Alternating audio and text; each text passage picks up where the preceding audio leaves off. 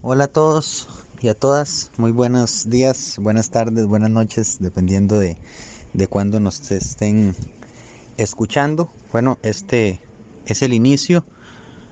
Bueno, ya con el podcast pasado ya tuvimos la introducción a lo que va a ser, digamos, el, el podcast del programa de voluntariado de la Universidad de Costa Rica. Esperemos que, que hayan disfrutado y vamos a seguir, digamos, con estos episodios, por llamarlo de alguna manera, acerca de diferentes temas que son relevantes, que, que son atinentes a, a, temas de voluntariado y también no necesariamente temas de voluntariado. Y bueno, con eso eh, introduzco también uno de los temas que vamos a desarrollar, que se va a llevar a cabo en dos, en dos partes.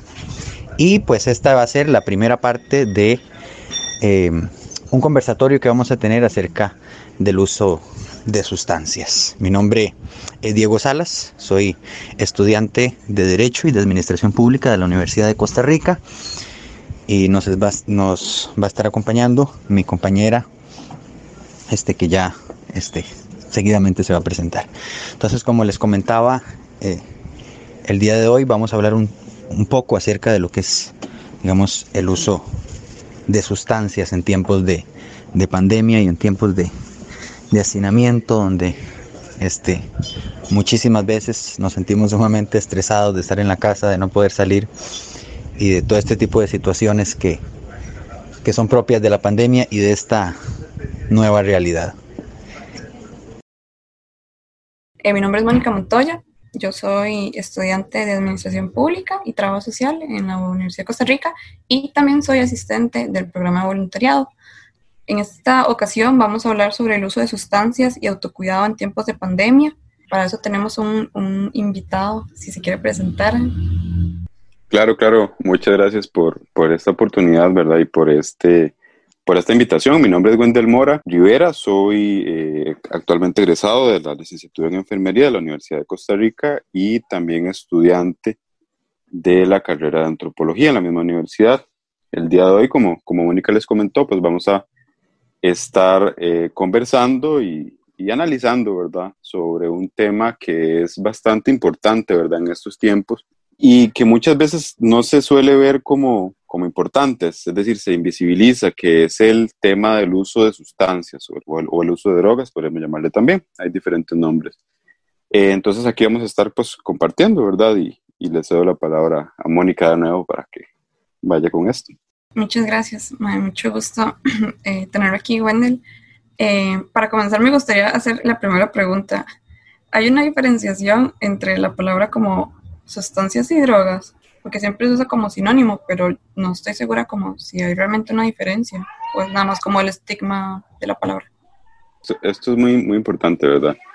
Eh, si uno realmente empieza como a analizar las, pues los significados de las palabras se da cuenta que estas tienen pues una carga eh, simbólica detrás, ¿verdad? Y a, final de cuentas un montón de historia detrás. Entonces la palabra droga, la palabra sustancia, pues se usan como sinónimos, sí. La palabra droga, sin embargo, tiene eh, pues más esta carga, esta carga, perdón, eh, de, de, lo, de aquello relacionado con la adicción, ¿verdad? Con, con algo que altera pues nuestra conciencia, que altera nuestros sentidos, nuestra percepción de la realidad. Y la palabra sustancia viene siendo pues más general, es decir, una droga es una, viene siendo una sustancia, pero el agua también es una sustancia, eh, los alimentos que consumimos todos los días son, están compuestos de sustancias químicas, de compuestos químicos, y, eh, pero sí existe pues esta como, eh, como, ¿cómo podríamos llamarlo? Como una sinonimia, por llamarlo de algún modo, es decir, que se cree que son lo mismo, pero, pero sí, evidentemente hay, hay diferencias entre la palabra droga, por ejemplo, hay drogas... Eh, droga es, es género y, y, sustancia es la especie. Digamos. Justamente, justamente, ajá, ajá. Bueno, o sea, toda droga es una sustancia, pero no todas las sustancias son drogas. Exactamente, ese es, ese es el concepto central de muy, todo eso. Muy examen de admisión eso.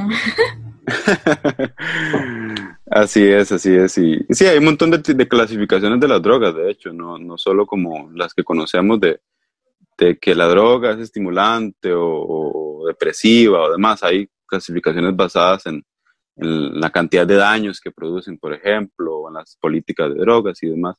Pero sí, justamente como dice el compañero, así es. A final de cuentas, la definición de, una, de la palabra droga es cualquier sustancia que una vez introducida en el cuerpo, pues genere cambios fisiológicos esperables. ¿A qué se refiere pues esta definición así que está media que media técnica? Básicamente una droga no puede hacernos volar. Una droga solo puede hacernos sentir más acelerados, más depresivos, pues un conjunto de reacciones que ya el cuerpo hace por sí solo, pero que con una droga pues esto o se exacerba, se aumenta o se reduce o se producen otros procesos, pero esta es una droga en términos generales. Eh, eh, sustancias como el azúcar, se consideran drogas, pues las, cuestiones que tienen los... Ajá. Tengo una duda. ¿Todas las drogas generan adicción?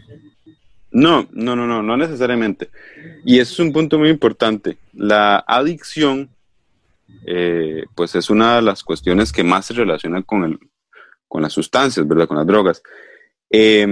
Primero que todo hay que eh, analizar, pues que cada sustancia tiene un grado diferente de, pues, ¿cómo podría llamarlo? Como de dependencia, podríamos llamarlo así. Entonces, hay sustancias a las que las personas se adhieren más fácilmente, como lo es el azúcar. De hecho, el azúcar es una sustancia sumamente adictiva, como lo de la cafeína también, eh, o la nicotina, que pues, las personas, eh, bueno, es una droga legal, al final de cuentas, el alcohol también es una sustancia que tiene un grado de dependencia eh, algo alto. Y entonces, esta cuestión de la adicción no es como o sí o no, sino como que hay diferentes grados, ¿verdad? Y la cuestión de la adicción también es algo pues que ha sido eh, construido socialmente, ¿verdad? A final de cuentas, a final de cuentas, ¿quién es una persona adicta? Eh, habría un montón de definiciones que vienen acá, ¿verdad? Pero a lo que quiero llegar es a eso, a que depende de la sustancia, depende del contexto y depende de la persona.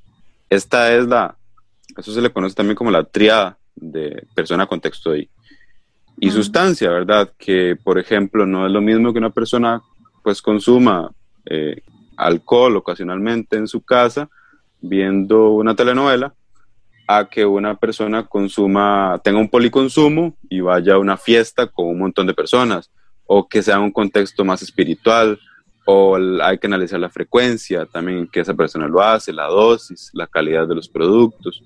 Entonces, estas son cuestiones que hay que analizar como para considerar a una sustancia droga o no. Perdón, eh, muy adictiva o no, a eso me refiero. Pero sí, esto es un punto importante. La adicción usualmente se ha, se ha asociado mucho a las drogas, y, pero hay que analizarlo por, por, por separado, cada caso. Ok, sí, porque yo, uno escucha como que todo el mundo puede, o sea, la capacidad del ser humano para hacerse adicto a cosas es impresionante. hay gente que es adicta a, cualquier cosa, o sea, como se escucha, la gente es adicta al gimnasio. O sea, la gente se puede volver como adicta a lo que sea. Claro, claro, claro. Esto, de hecho, bueno, al final de cuentas, eh, la adherencia a diferentes, eh, vamos a ver, Pueden ser sustancias, actividades, incluso personas, eh, situaciones, eh, artículos. Esta dependencia de ciertas cuestiones, pues es un rasgo muy humano, a final de cuentas. Eh, muchas personas, sí, como dice usted, se, se hacen pues muy fiebres, como podríamos llamar, del gimnasio. Otras incluso pues tienen esta como, podríamos llamarlo adicción, esta como cercanía demasiado demasiado, demasiado fuerte con, no sé, con, con el riesgo. Gente que le gusta mucho las cosas de aventura. Ah, eh, la adrenalina, podríamos llamar el, el, la cuestión de la suerte. Incluso hay una, hay una eh, enfermedad o una alteración mental que, la, que le llaman así, yo lo podría llamar un, pues una condición nada más, una condición de salud, que le, le conoce como ludopatía, que es la gente que tiene como este tipo de adicción a los juegos de azar. Y estas son también cuestiones que se han descrito, ¿verdad? Este, creo que la cuestión de la, de la droga viene siendo más un concepto más social y no tanto químico. Es decir, es, involucra un montón de cosas, a final de cuentas. Pero me imagino, digamos, que sí hay cierto cambio neurológico, ciertos, no sé, estimulantes a nivel cerebral, en el que si yo estoy realizando determinada actividad, me genera demasiada emoción y yo voy a querer seguir y seguir, y eso me va generar, digamos, cierta dependencia. No necesariamente una adicción, pero sí, bueno, podría llamarse que, entre comillas, adicción a determinada acción porque me gusta mucho, pero si hay, digamos, pregunto a nivel neuronal alguna, alguna serie de, liberación de sustancias o demás que me generen esa atracción hacia determinada actividad o hacia determinada sustancia. Claro, claro que sí. Esto es una cuestión muy, muy importante y muy interesante. Eh, la cuestión de la, vamos a ver, de la adicción o de la dependencia, mejor dicho, a ciertas actividades, sustancias, personas, momentos, etcétera, tiene una conexión cerebral muy importante, ¿verdad? De hecho, existen áreas en el cerebro, específicamente el área tegmental ventral y el núcleo accumbens en el cerebro, que pues son las encargadas de este centro del placer, ¿verdad? Porque esta cuestión de las sustancias, de que a mí me gusta mucho ir al gimnasio, de que, de que a esa persona le gusta mucho ir a los juegos de azar, todas esas cuestiones, eh, incluida el uso de sustancias, obviamente, pues a final de cuentas se relacionan con el placer, es una búsqueda de placer. Y ese placer hace que la persona se mueva por más y más y más y más y más, ¿verdad? Entonces, sí existe una conexión a nivel cerebral muy clara que incluso ha sido estudiado en otros en, animales, ¿verdad? En ratas y en otro tipo de animales y, y evidentemente se ve que estas sustancias vienen a alterar tanto estructuralmente como incluso neuroquímicamente eh, el cerebro, es decir, se liberan un montón más de, neurotransmisores cuando la persona está haciendo la actividad que tanto le gusta, sea fumar eh, marihuana, consumir cocaína, eh, usar azúcar, lanzarse un paracaídas. el cerebro sí ve una descarga de placer súper clara. Y por eso las personas lo siguen haciendo. Ese es el gran problema, ¿verdad? la cuestión acá es saber convivir con el placer. Y ese es el punto más importante, porque la vida no puede ser, pues, un montón de placer siempre o un montón de, pues, situaciones monótonas, ¿verdad? Es como este balance que se escribe tanto. Pero sí, evidentemente hay una conexión cerebral. Usualmente se utiliza la palabra dependencia, porque la palabra adicción, como le dije, eh, ha estado ligada a ciertos discursos, pues, que son más prohibicionistas, ¿verdad? Y más punitivos contra las personas, incluso criminalicen a las personas de que, de que vamos a ver de que usted es un adicto, de que usted es un, enfermo, de que usted es un delincuente por consumir drogas, etc. Y eso es una cuestión que debo de destacar, perdón. Entonces, sí existe una diferencia. Eh, dependencia se utiliza porque cualquier situación o cualquier sustancia en nuestra vida puede generarnos dependencia, ¿verdad? En tanto, pues las personas eh, le hallen una utilidad y le hallen placer también, ¿verdad? Entonces esto es importante. Se utiliza así más dependencia ahora y si existe como esta diferencia, básicamente es como el grado en que una persona se va involucrando más y más y más y más y más en esta situación o en esta sustancia y pues de aquí, de la dependencia, eh, vienen varios, pues, varias consecuencias, ¿verdad? A final de cuentas, cada, cada situación tiene una consecuencia, ¿verdad? Entonces, se habla también de que algunas sustancias pues tienen grados más altos en los que las personas se dañan a sí mismas y hay grados incluso más altos también o más bajos en los que las personas más bien dañan a la sociedad. Me explico, entonces, por ejemplo, una, una sustancia como el alcohol eh, produce a final de cuentas un montón de miles de millones, mejor dicho, no miles de millones, millones de muertes, ¿verdad? Por, por accidentes automovilísticos. Y, eh, por ejemplo, una sustancia como el, como el cannabis eh, no produce esto, pero los daños vienen siendo como medidos en, otra, en, otras formas. Entonces, esto de la dependencia es, interesante, sí, y creo que tiene que tomarse como con mucha cautela, ¿verdad? Para no caer en, en discursos, pues, pues sí, como más punitivos, ¿verdad? O más incluso policíacos del, del asunto. Hay un, tema que yo quería introducir como, porque, no sé, me surge a mí la pregunta. Es, digamos, esta pandemia y el, hecho de que muchas personas, digamos, están en la casa, que no se puede salir o que no se debería más bien estar saliendo si no es, digamos, estrictamente necesario, como un detonante, por lo menos para nosotros, para nuestro grupo etario, para los adultos jóvenes y jóvenes, del, para el consumo de determinadas sustancias podría hacerlo. ¿Qué, qué consideran ustedes? Claro, claro, claro que sí. De hecho que, bueno, hace poco, eh, si no me equivoco, sí, sí, fue la, la, Organización de las Naciones Unidas para el, para el Crimen y el, y el Combate con el, del, del delito. Eh, sacó pues una nota, ¿verdad?, en donde decían que gracias a la pandemia, eh, pues el tráfico, ¿verdad?, el tráfico de sustancias, pero no solo el tráfico, sino que también el consumo de sustancias se iba a ver aumentado, justamente. Entonces, eso por varios motivos, ¿verdad? Ahora estaba yo leyendo al respecto y, y decían que uno de los motivos principales es el confinamiento, precisamente, porque esta situación de estar encerrado en la casa, eh, Sí, genera, demasiado estrés. Exacto, es demasiado estrés, es una situación demasiado eh, nueva, también no es una situación común, eh, la persona se siente ansiosa, se siente atrapada, tal vez está pues conviviendo con su familia o con X o Y personas todo el día y pues usted sabe que cuando la gente convive mucho a veces hay problemas también. Y entonces todas estas cuestiones se van traduciendo también en, en de, las personas le dan el significado a, las drogas también para liberarse, para quitar su estrés, para manejar los problemas también algunas personas los utilizan. Entonces, el consumo se ha visto aumentado. Otro factor es la, las, son las presiones económicas, ¿verdad? Porque vivimos en tiempos de, de, una recesión económica. Estamos en una crisis económica y no, no solo en Costa Rica ni en Latinoamérica, sino a, a nivel mundial. Y la crisis seguirá por algunos años más.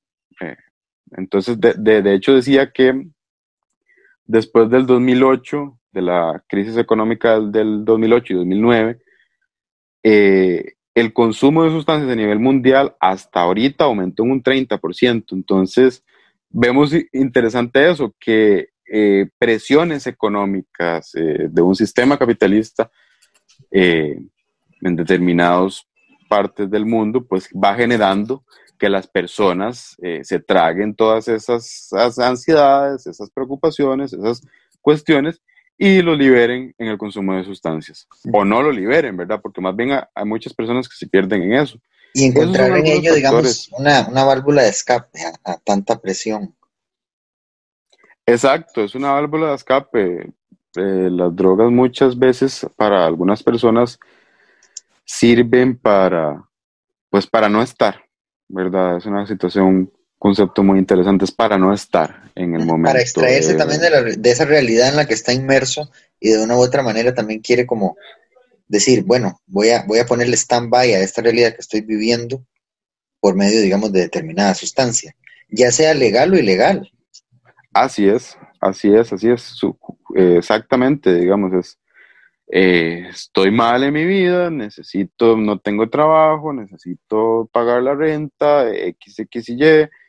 Bueno, pues tomar, digamos, o fumar o lo que usted quiera, y así me, me un poco. Obviamente, esto también hay que ser claro, ¿verdad? Esto no es como un proceso tan consciente, es decir, no es como que normalmente, no es como que normalmente una persona llega y se siente, bueno, voy, he tenido un día muy difícil y mi familia está muy mal eh, no tengo trabajo, voy a tomarme cuatro cervezas para que entonces relajarme. Esto es una cuestión muy inconsciente muchas veces y hay que ser claros. El punto importante, como les decía y como es el título del, del, del podcast, eh, es que en contexto de pandemia sí, ha habido un aumento y por eso es tan importante la conciencia, de que la persona sea consciente de diferentes hábitos y diferentes acciones que va haciendo muy frecuentemente. Entonces, en la medida en que usted es consciente, pues puede modificar acciones. Ya, eh, si la persona cada vez que tiene un problema se toma 10 cervezas, pues eh, es importante hacer algo al respecto, ¿verdad? Porque no está mal tomarse una, dos, hasta tres cervezas en un contexto controlado y con las personas indicadas, pero si ya la persona no tiene una conciencia de su consumo, de qué, cuáles son los motivos por los que consume, ahí es donde vienen los problemas. ¿ya? Y estas son cuestiones muy importantes a considerar actualmente. La gente antes iba a, la calle La Marcura, a la Cali, y vivía como de una forma muy social. mi hermana dice que ella es como tomadora social, porque ella no toma la casa y nada así. Pero di, como ya no están estos contextos, ¿verdad? En los que uno antes se podía ir, salía de clase o salía del trabajo y, y se iba con los compañeros, con los amigos, eh, ya, no, ya no están, ya no existen. Entonces, di, la gente tiene que tomar sola. Bueno, mm, depende de la situación de la casa, pero digamos, tiene que tomar en, en otro tipo de ambientes. Claro, claro, claro que sí. Eh, ha existido un cambio en las, pues en las prácticas sociales, ¿verdad? A final de cuentas, en, los contextos incluso. Ahora es común que vayamos en la calle, pues eh, en algunos momentos veamos muy poca gente o comercios cerrados o cosas así, y, todo el mundo con mascarilla y la situación, ¿verdad? Eh, la cuestión del consumo de, de, sustancias, sea cual sea, pues sí se ha visto muy modificada porque los jueves, los viernes, los sábados, los domingos, cualquier día incluso, pues eh, las personas observaban a altas horas de la noche, pues, usted las ve con sus cervezas, en afuera de los bares, bares, restaurantes, etcétera. En el Parque Francia. en el Parque Francia, exactamente, en las líneas del tren, eh, por, San Pedro, etcétera. Y pues ahora ya no, digamos, o sea, o ya menos, al final de cuentas.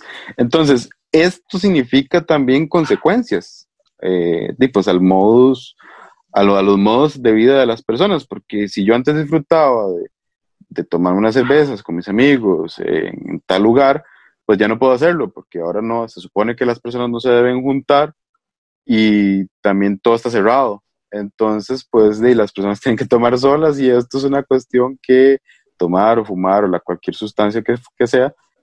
Y esto es, una, esto es una situación diferente a la que no nos habíamos enfrentado pues hace un montón de tiempo, hace prácticamente un siglo, y, y que va a generar muchas repercusiones a final de cuentas pues en los modos de vida. Sin tomarlo de un, de un modo negativo, ¿verdad? No necesariamente, pero hay cambios justamente. Y eso afecta también los patrones de consumo, que es algo importante. Ahora hablaba usted de, bueno, hablábamos sobre ese autocontrol que puede o no tener, digamos, determinada persona a la hora de ingerir determinada sustancia. Pero hasta qué punto puede decir alguien, bueno, o sea, ya este, tengo que encender las alarmas porque simplemente no, no, es, no es como que puedo controlarlo o se me está saliendo literalmente de control el, consumo de determinada sustancia. Entonces, ¿hasta qué punto puedo decir yo? Bueno, puedo autorregular mi consumo y decir, no soy un adicto. O si ya, digamos, realmente caigo en una adicción, si se quiere, determinada sustancia, ¿cuáles son, digamos, ese tipo de alarmas que yo tengo que decir? Bueno, suave un toque. O sea, aquí estoy este, consumiendo más de lo normal, no debería de consumir este otro tipo de sustancias, no debería este, qué sé yo, este, conociendo mi sistema de revolver, digamos, algún tipo de, consumo que yo tenga. ¿Cuáles pueden ser, digamos, esas alarmas en las que yo, digamos, diga, saben que tengo que, buscar ayuda porque realmente estoy cayendo, digamos, en determinada adicción? Y, digamos, sin, sin caer en el, en el moralismo de que, bueno, sea alcohol que sea mejor visto o sea una droga como la marihuana que para nadie es un secreto que socialmente es más reprochable el consumo de determinadas sustancias. ¿Cuáles pueden ser esos, esas alarmas? Claro, claro, claro. Muy, una pregunta, bueno, en general un comentario muy, muy importante, ¿verdad? Porque, vamos a ver, esas alarmas han sido objeto de un montón de crítica, ¿verdad? De un montón de discusión. Es lo que, es lo que les hablaba ahora de, de la cuestión del, de la adicción versus la dependencia, ¿verdad? Se utiliza más la dependencia porque la adicción eh, más bien como que estigmatiza a la persona, ¿verdad? Y el usuario. Y entonces, eh, esto nos trae... Como decía, de la percepción social que se tenga sobre la sustancia que está consumiendo esa persona. Claro, claro, así es, totalmente. Entonces viene siendo pues un discurso, ¿verdad? No viene siendo que la persona realmente es así como la están retratando. El problema de todo esto, bueno, mejor dicho, la cuestión con las drogas no son las drogas como tal, son los discursos que hemos construido en torno a ellas. Entonces, volviendo al comentario, estas alarmas pues se han definido de muchas formas.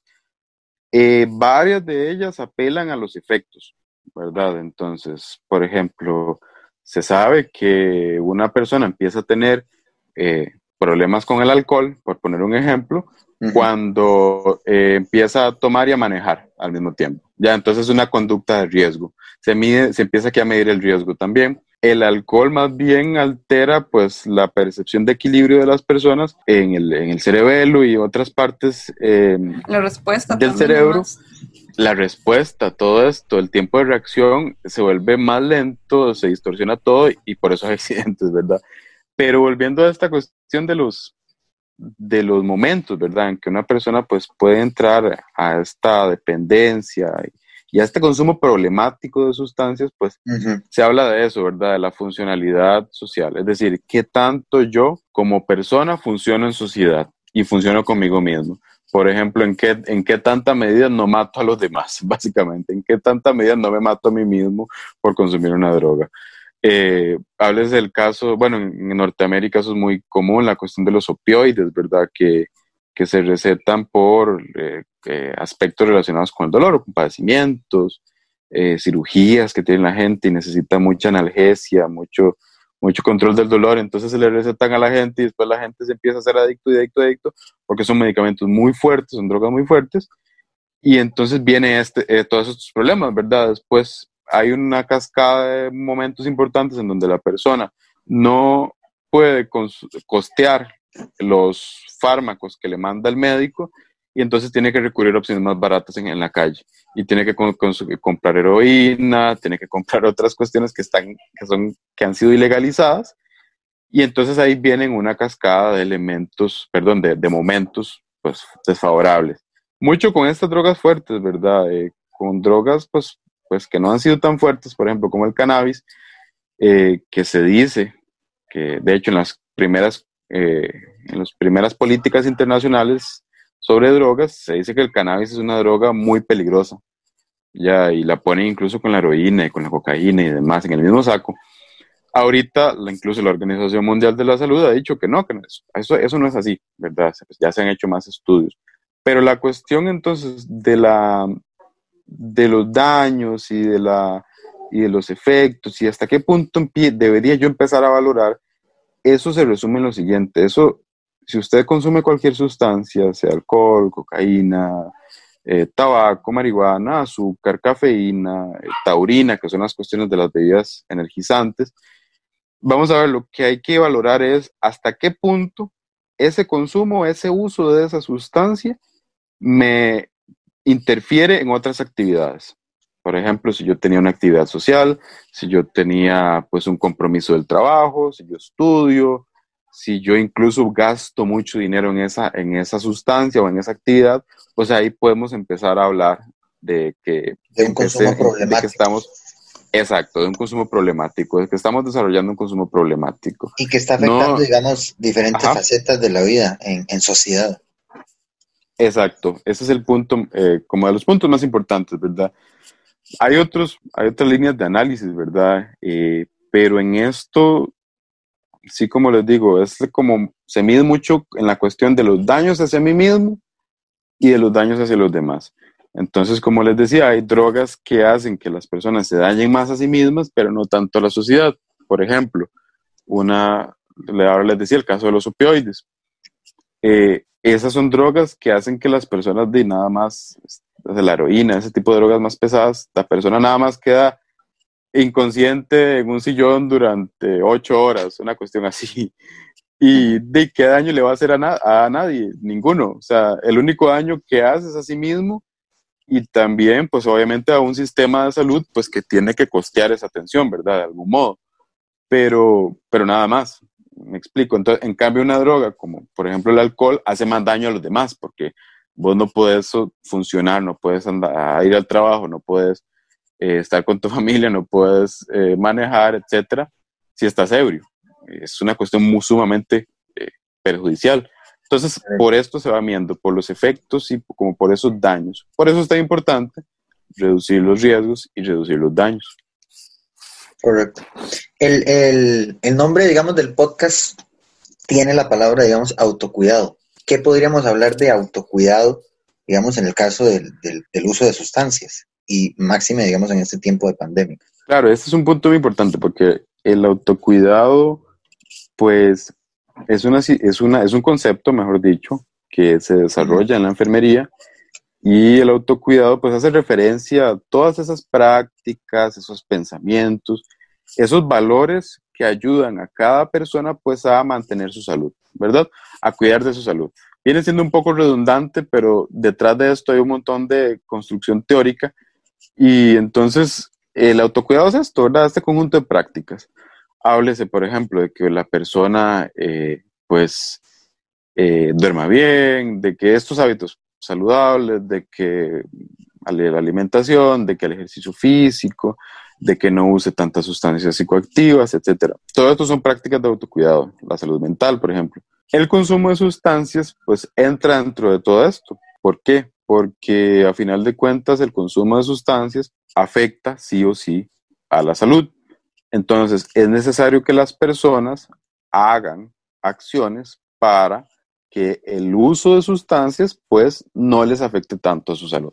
Esa es, la premisa. Entonces, en el contexto de pandemia, ¿cuál es la situación? Que, por ejemplo, si usted es una persona que anteriormente tenía un consumo y ahí la iba llevando, bueno, pues ahora en este contexto de pandemia usted entonces tiene que empezar a notar cómo ha cambiado esto. Esta es la llamada conciencia, ¿verdad? Entonces, esto es uno de los principales puntos a los que apela, pues, este autocuidado, ¿verdad? Que usted sea consciente de sus acciones en la medida en que usted es consciente de sus acciones o de que reflexione de, lo que usted hace en su día a día, pues usted puede cambiar sus prácticas y mejorar. Entonces, la cuestión de las drogas también, porque eh, vamos a ver, si usted sabe, poner un ejemplo, que si usted sale de su trabajo y pasa por una, por una licorera, entonces si usted sabe que pasar por esa licorera le va a hacer sentir ganas de beber, tomarse unas cervezas, de comprarse un paquete de cigarros, de lo que usted quiera, usted debería entonces no pasar por ese lugar,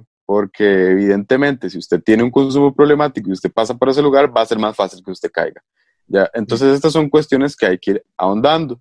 Si, por ejemplo, usted sabe que pelearse o llevarse mal con una persona determinada le hace incurrir en, un uso más fuerte de sustancias, pues de, intente mejorar su, relación de pareja. A final de cuentas, eh, esto también afecta positivamente a la salud. Entonces, son este conjunto, el autocuidado y el uso de sustancias se relacionan mucho, porque son este conjunto de acciones, ¿verdad? Que nos permiten estar bien, que nos permiten cuidarnos, que nos permiten sentirnos con bienestar, sentirnos felices, sentirnos tranquilos, estables, sobre todo. Y el consumo de drogas entra aquí, porque evidentemente si vos puedes tener una relación sana con las sustancias, no, no para todas las personas la, hacer el abstenerse totalmente de consumir es la, salida. Hay personas que no pueden hacer esto y hay personas que sí. Eh, no, es que, no es que se quiera incitar a que usen o no usen las drogas. Lo que yo quiero decir es que eh, cada persona debe, valorar su contexto y entonces intentar ser consciente, ok, de qué es lo que menos me perjudica, qué es lo que más me beneficia y hacer esa balanza. Aquí es donde entra lo del consumo de drogas.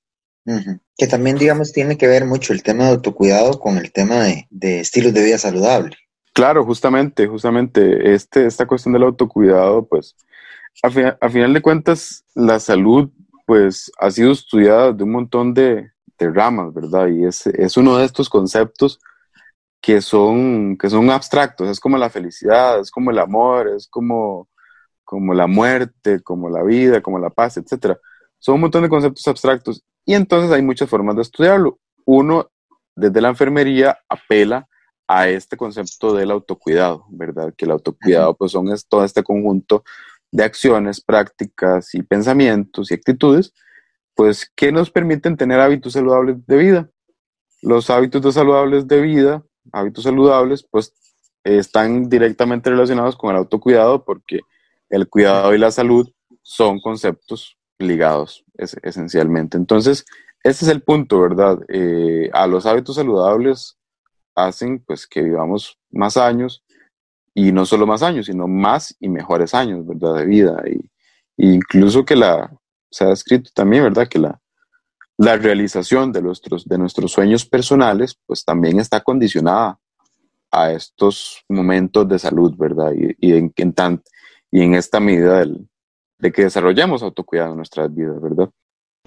Bueno, y con esto vamos a cerrar la primera, digamos, la primera parte de esta discusión que, que hemos estado teniendo, que es súper interesante. Máxime, como, como dijimos al inicio, en estos momentos de pandemia y, bueno, en, estos tiempos de COVID, sobre este, temas tan relevantes como son el uso, digamos, de sustancias que no, que no se pueden desconocer. Eh, como les decía también al inicio, este es el primero o la primera parte, digamos, de esta discusión que vamos a seguir teniendo.